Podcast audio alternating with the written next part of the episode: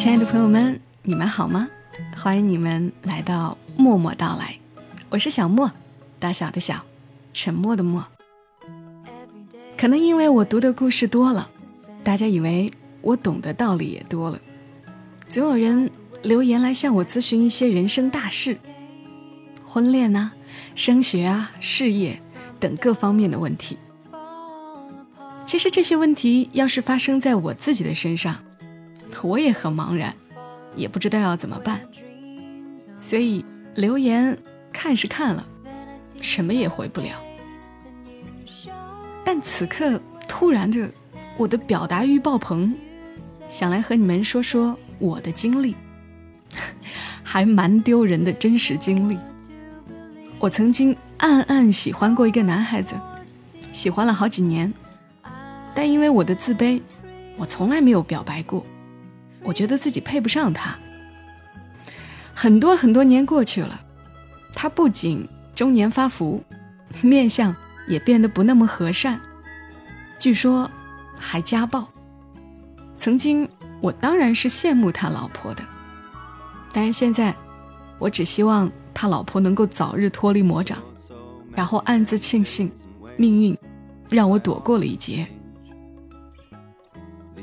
我还谈过一场恋爱，最终是我提的分手。可也只不过是他在等着我说分手而已。我伤心难过了很久，甚至想，只要他开口，我还是会回到他身边的。可是他后来很快就结了婚，我不得不及时止损。而且他婚后很风光，有房有车，日子看上去逍遥自在。然而，前两年听说他婚后出轨，还弄得人尽皆知。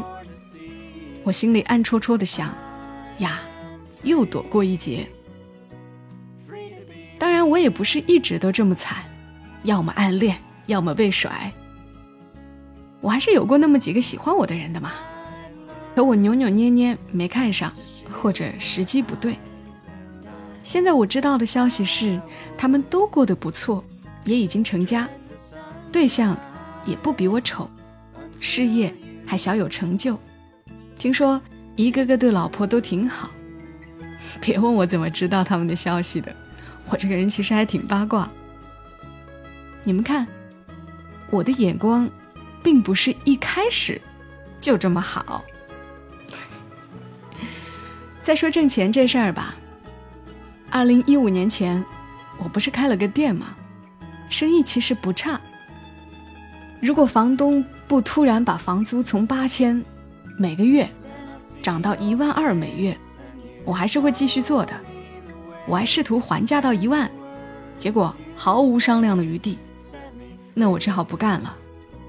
听起来也很惨，是不是？好好的店就没了。但巧合的是，我的店刚离开那条街不久，那条街的生意。就开始冷清起来。知道现在有多惨吗？不要转让费，那条街也没有人来做生意了。我要是当时继续做下去，那估计累死，也只能够挣个房租了，哪里还有时间生孩子、带娃、做节目？包括后来在喜马拉雅上做节目吧。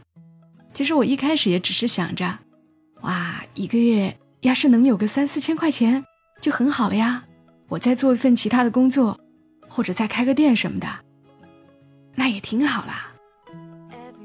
所以当喜马拉雅要和我签独家，我也没太犹豫，就签了三年。这三年拿着不多的钱，也不能去别的平台传节目，不能自己接广告，其他平台伸来的橄榄枝也只能默默的拒绝。听说有些全网发展的主播。已经成立了团队，有自己的工作室，年入几百万甚至上千万什么的，当然很羡慕啊。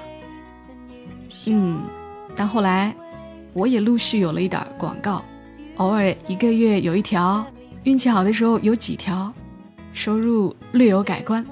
三年的合同也到期了，到底是成为自由身，到各个平台去闯一闯，还是继续独守在喜马拉雅上呢？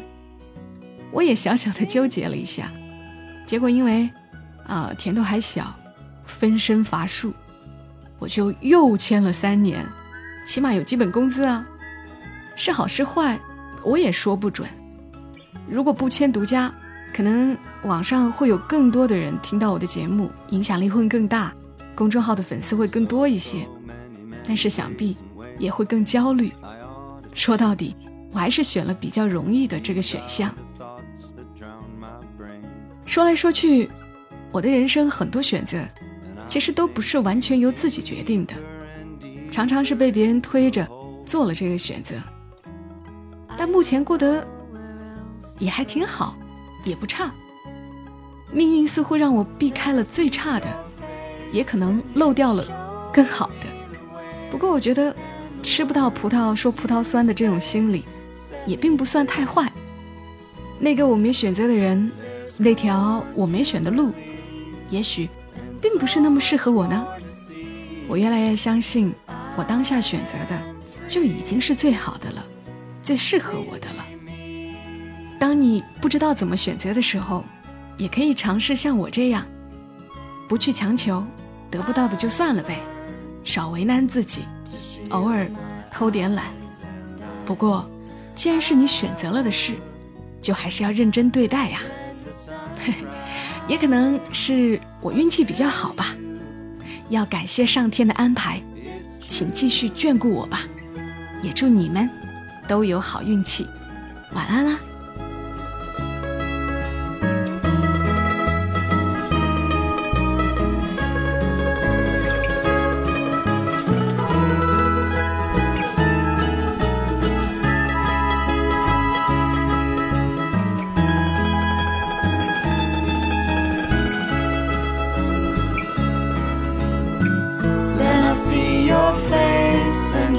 Show me the way, and the words you say set me free. There's more to believe, and so much more to see.